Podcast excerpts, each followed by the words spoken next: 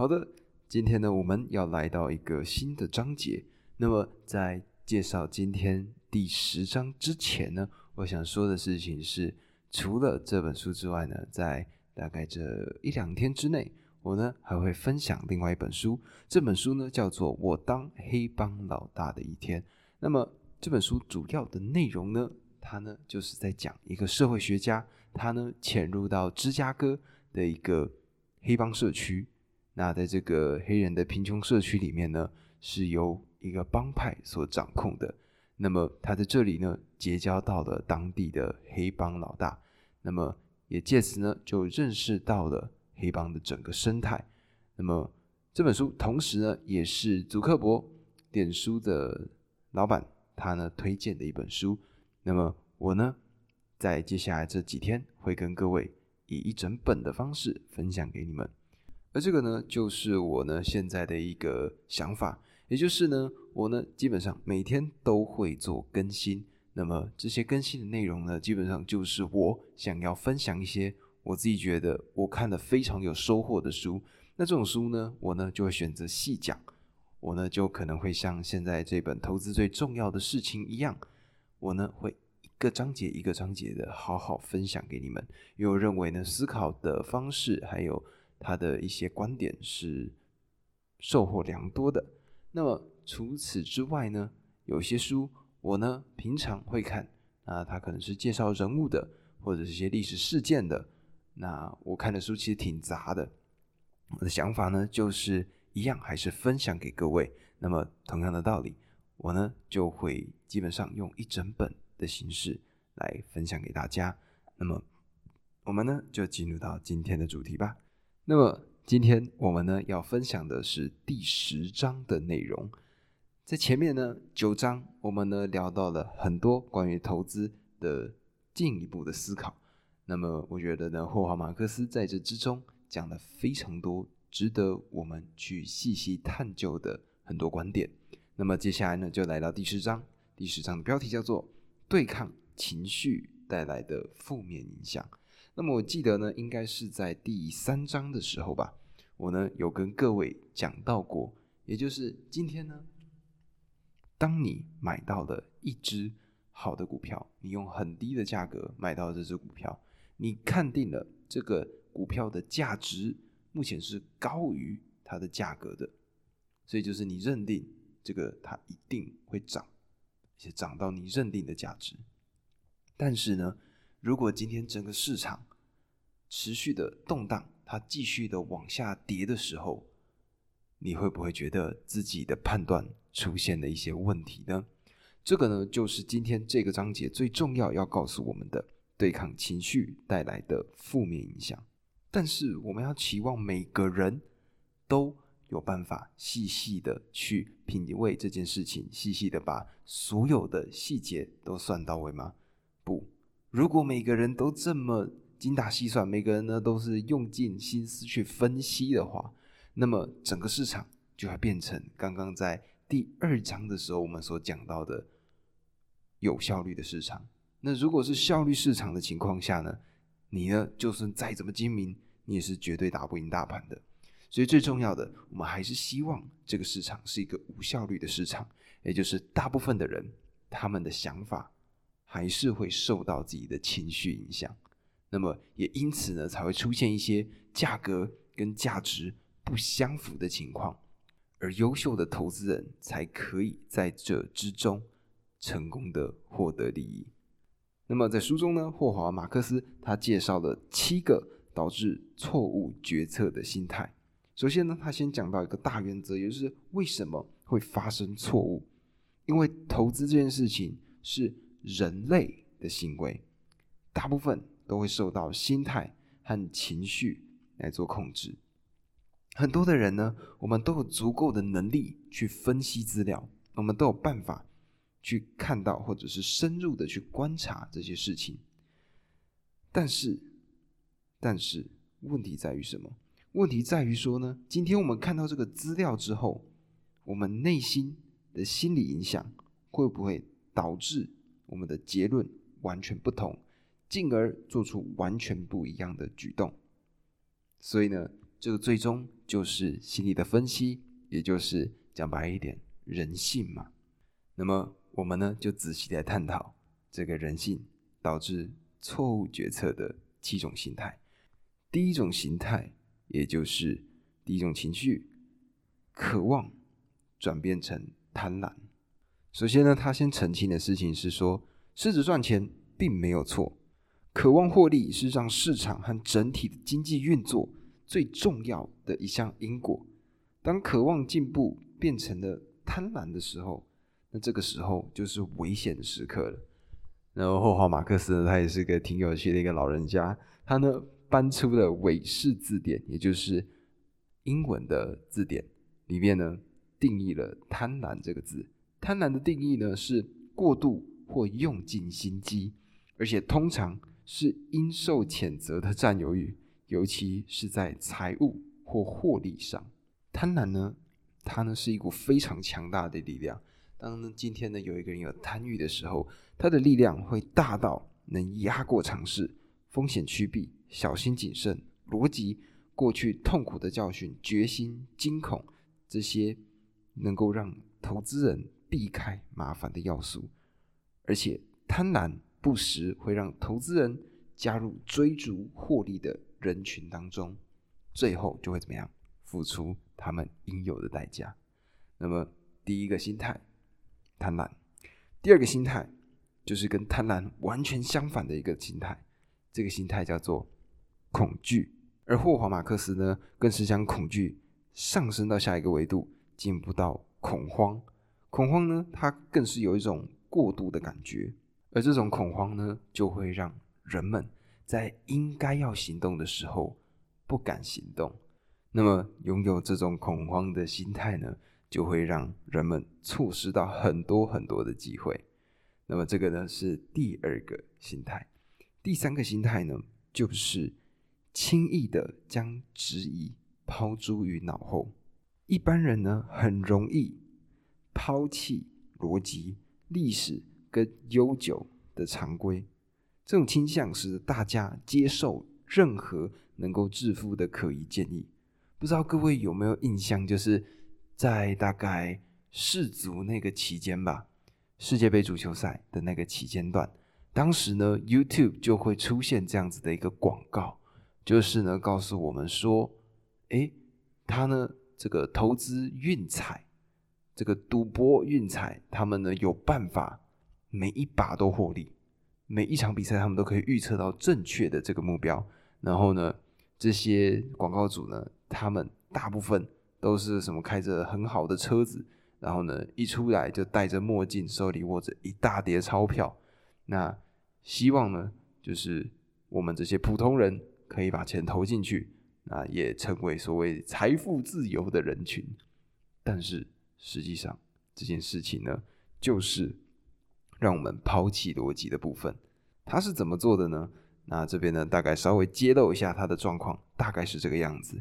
他呢，可能一次就发一千则的讯息，这一千则讯息呢，一半他们压 A 队赢，另外一半他们压 B 队赢。这个时候呢，他们就会说：“OK，各自发给这两组不同人。”跟他们说，诶，我们认定今天呢会是 A 组赢，或者今天会是 B 组赢。那么假设今天是 B 组赢了，那么 A 组看到你的简讯的人呢就不会继续追踪了嘛？但是 B 组的这群人他们会干嘛？诶 b 组的他们看到简讯想说，嗯，你告诉我今天 B 组会赢，就 B 组就赢了。诶，这五百人呢，他们可能就看到了第一次。那么再将这五百人再切，再切成两百五，两百五。那这时候呢，B 组可能跟 C 组对打，这时候他们就跟其中两百五说 B 组会赢，跟另外两百组两百五十组说 C 组会赢。那么这个时候会怎么样？这个时候呢，就会出现这个情况，也就是又是一半的赢，所以 C 组可能获胜了。那 C 组呢，再拆分到一百二十五，一百二十五个人的时候，又跟他们说同样的逻辑。那么再往下，可能六十个人、三十个人，那么慢慢的一层一层叠加。假设你今天呢是三十个，或者是十五个人，最终的几个人选的时候，你呢就会觉得说，哇哦，这一个赌博运彩商他们的预测分析专家非常非常的厉害，已经连续讲中了这么多次赢家是谁。这时候呢，他们可能就掏出了他们兜里的十万块，然后就投下去了。而这个时候会怎么样？也就是割韭菜的瞬间嘛。这些投资人，这些所谓的预测分析专家，他们呢就会说：“OK，我帮你去赌。”结果呢，啊，输了，一输什么都没有了。这个呢，就是我们有些时候在看到一些致富的可疑建议的时候，我们有些人可能想赚钱想疯了，他们呢就会这么做。或者呢，像应该是几个月前嘛，不知道各位有没有印象？也就是闹得沸沸扬扬的柬埔寨的事件。那柬埔寨的事件呢，就是告诉你说，哎，用非常非常轻松的工作方式，你就可以赚到很多很多的钱。那这样子的一个做法呢，就吸引了很多缺钱的人前往柬埔寨，最终呢，才发生了这些惨剧嘛。那这个呢，就是将质疑抛诸脑后这个心态，最终会造成的影响。那么书中呢，他们用了一句话来将整个逻辑理顺。他们呢叫出的是一位希腊哲学家，他的名字呢叫迪摩西尼。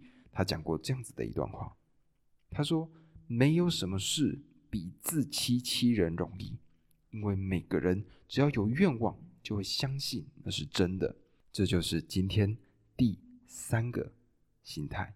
那么再往下，第四个心态。第四个心态呢是什么？第四个心态，也就是所谓的从众的倾向。不知道各位有没有经历过这样子的一个事情？也就是呢，当今天一群人同一认定东西是什么样的状况的时候，你呢明明持相反的意见，但为了不要不合群，所以呢，你最终就会选择跟大家一样的一个选项。那么，在美国呢，曾经呢有发展过这样子的一个实验，他们呢找来了一群受试者，那这些受试者呢，每一个都是单独接受测验的。那在接受测验的时候呢，他们首先会被叫进去一个单独的房间，在这个房间里面呢，有三条绳子。A、B、C 三条绳子，那么 C 这条绳子呢，在物理上的长度是所有长度里面最长的，它明显高过其他两节绳子，长长一大截。但是后来呢，情况改变了，教授这些测验人员，他们找来了一批人进到这个房间，这批人呢，他们。就是一群暗装，他们呢就负责误导这个受试人员。这时候呢，一样同个问题，哪一条绳子最长？这个时候，这群群众全部都说 B 是最长的，而很明显 C 才是最长的线段。但是呢，原先坚定的认为 C 是最长的线段的这个受试人员，他呢？最终屈服于大家，他呢也选择了 B。那么为什么？为什么我们会有这个心态呢？我们现在我们把我们自己回想回到更早更早以前的年代，比如说呃几千年前，甚至几万年前，好了，当时的我们呢，生活在丛林当中，或者生活在旷野当中，我们呢就是一件衣服稍微挡一下身体，然后呢每天吃的都是打猎来的。肉，然后摘树上的水果来吃。如果在这个时刻，一群人们他们下了一个决定，这群人全部一致决定 A 方案，而你今天反对他们，你说我选择 B 方案，但是在那样子的旷野当中，有这么多的危险，我们人类是群居的动物，如果我们不选择合作，最终，我们呢就会面向死亡。那么，死亡意味着什么呢？死亡意味着你的基因就没有办法延续下去了。所以呢，我们内心就会有这样子的一个恐惧感，也因此我们呢就会选择跟随大众。那么当然，以前那样子的一个环境就是没错的，因为我们如果跟着一群人一起存活，我们生存的几率将会大大的上升。但是现在这个世界，尤其在投资股票这个事情上呢，从众却是一个非常恐怖的事情。因为呢，我们就要回到第一章里面所讲到的一个很重要的内容：大家这个时候选择一路向南。可是呢，如果你拥有第二层的思考，你就应该知道一路向北才是最好的选项。也就是在第一章里面我所提到的擦皮鞋。的那个孩子的例子，如果还没有听过，去听一下《投资最重要的事》的第一集，里面呢讲到了很多第二层思考很重要的章节。那么这个呢，从众的心态，就是一个我们在投资股票市场里面第四个非常重要的影响我们心理因素的心态。第五个心态呢，就是嫉妒，而嫉妒的来源源自于什么？源自于比较，我们呢一旦拿自己跟别人比较，这个时候呢，我们就会开始出现一些负面的力量。为什么这样说呢？假设一下，我们今天把我们的投资报酬的这个成绩单拿出来，而这个时候呢，你呢，假设哎不错，你的你的报酬率可能赚了百分之五，哎你觉得哎还不错啊，这样挺好的。可是这个时候呢，旁边有一个投资人过来，哎，哦，我我的报酬率啊七趴，这个时候你就不淡定了嘛，对吧？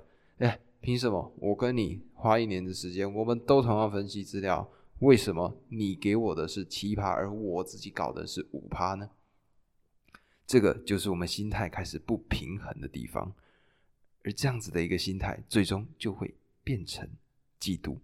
那么我们呢，应该要做的事情是永远跟自己去做比较，永远比昨天的自己更好，而不是跟今天的别人比。那么，如果你是一个老观众的，你应该就知道我讲的这一段内容呢，其实是第七十八集里面讲到的，是由 Jordan Peterson 教授他所撰写的《生存的十二条法则》里面所讲到的内容。如果有兴趣，转进去看一下第七十八集，非常非常的有意思。那么好，讲完了第五个心态，接下来第六个心态是什么？第六个关键的影响是自负。为什么这样子说呢？就是我们来思考一下这样子的一个情况，也就是今天在多头行情，多头行情呢，也就是股市，它呢容易投进去，比较容易就是可以赚到钱。那么在这样子的一个情况，你呢？投进去了就会赚到钱，那你就会认为，哎，我呢就是一个投资的天才嘛，我投进去就肯定赚得到钱，那我还担心什么呢？对吧？这样子的一个心态，其实就是一个自负的心态，因为同样的，在前面的几个章节里面，我就讲到了，两个人同时都拿了一百分，一个呢是靠着各式各样很努力。精心的分析计算之后算出来的结果，而另外一个人呢，他呢靠的是有一点瞎猜猜出来的结果。那么各位，他们真正的实力在哪里？我想就很明显了吧。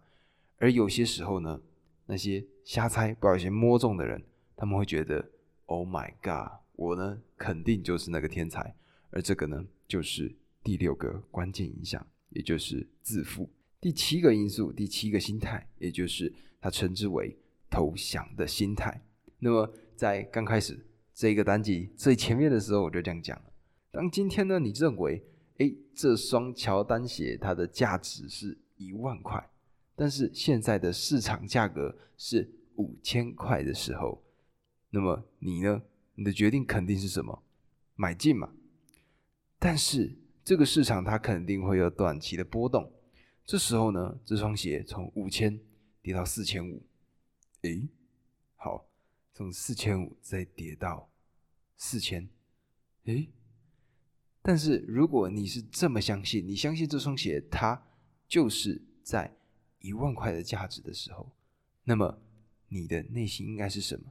应该是买进。你要持续的买进这些标的物，而这个就是投资人很容易出现的投降心态，就是当你发现，哎，跟你预期的不太一样，而且是你认为它涨就要马上跌，跌了之后又跌，这时候很多人会怎么样？就会停损，然后清仓，也就是把股票卖掉。OK，认为自己输了。那这时候呢，你的分析既然是这么理性的，那你就应该相信自己的判断。而这个呢，又有一点扯到了，就是刚刚前面的第四个心态，也就是从众的心态。这两个呢是有一点相关联的。那么讲完了这个心态七个心态之后，我们仔细来想一想，发生的每一次股灾，发生的每一个事件，大部分都是因为这些情绪而造成的。所以呢，如果仔细的去观看整个投资市场发生的所有事情，就会知道这些心态影响到了非常多、非常多的人。那么，面对到这样子的一个情况呢，我们应该要做什么准备，或者一些武器来增加自己的胜算呢？那么，橡树资本，也就是霍华马克思他开的公司，他开的这个证券公司，他是这样讲的。他说：以下几个点，第一个点，对实质价值有强烈的察觉，这个呢是最为基本而且最为重要的。第二个点，就是当价格偏离价值的时候。坚持做该做的事情。第三个点，对过去的周期有足够的了解，这可以先从阅读以及与经验丰富的投资人聊天开始，接着可以透过经验累积。有些时候呢，市场表现的太超过，最终呢其实是一个惩罚，而不是个奖励。第四个点，透彻了解当市场出现极端情况时。投资过程的潜在负面影响。第五个点，务必记住：当事情似乎好到不像是真的的时候，那通常就不是真的。第六个点，当市场价值越来越错估，要能接受其他人认为你看错市场的眼光。还有最后第七个点，向想法相同的朋友与同事寻求支持。那么霍华马克思呢？他在最后留下了一个像 P.S. 这样子的一个小句子。他说：“这些方法未必有效，但可以让你有放手一搏的机会。”那么刚刚呢，我们就提到的这七个负面心态跟七个应对的方法，希望呢各位在听完这个单集之后呢，同样的，我们呢可以做出一些不一样的改变，让我们呢在。不管是生活上或者是投资上，变成一个更好的人。那么，以上这个呢，就是今天第十章的内容啦。那我呢，对于这个章节可以说是有很多的思考，或者说我自己的一些心得。那么，这个呢，就是我主要想要分享给大家的。那我也希望呢，各位在听完之后呢，可以帮我分享出去，订阅我，留下五星好评。这个呢，就是我自己的一个小小的要求。那一样一起变得更好，这个呢，就是这个 podcast 最主要的一个目的。那么，一样，明天会进到下一个章节，而我当黑帮老大的一天，这本书也会在近期分享给大家。那么，我们继续努力，明天见，拜拜。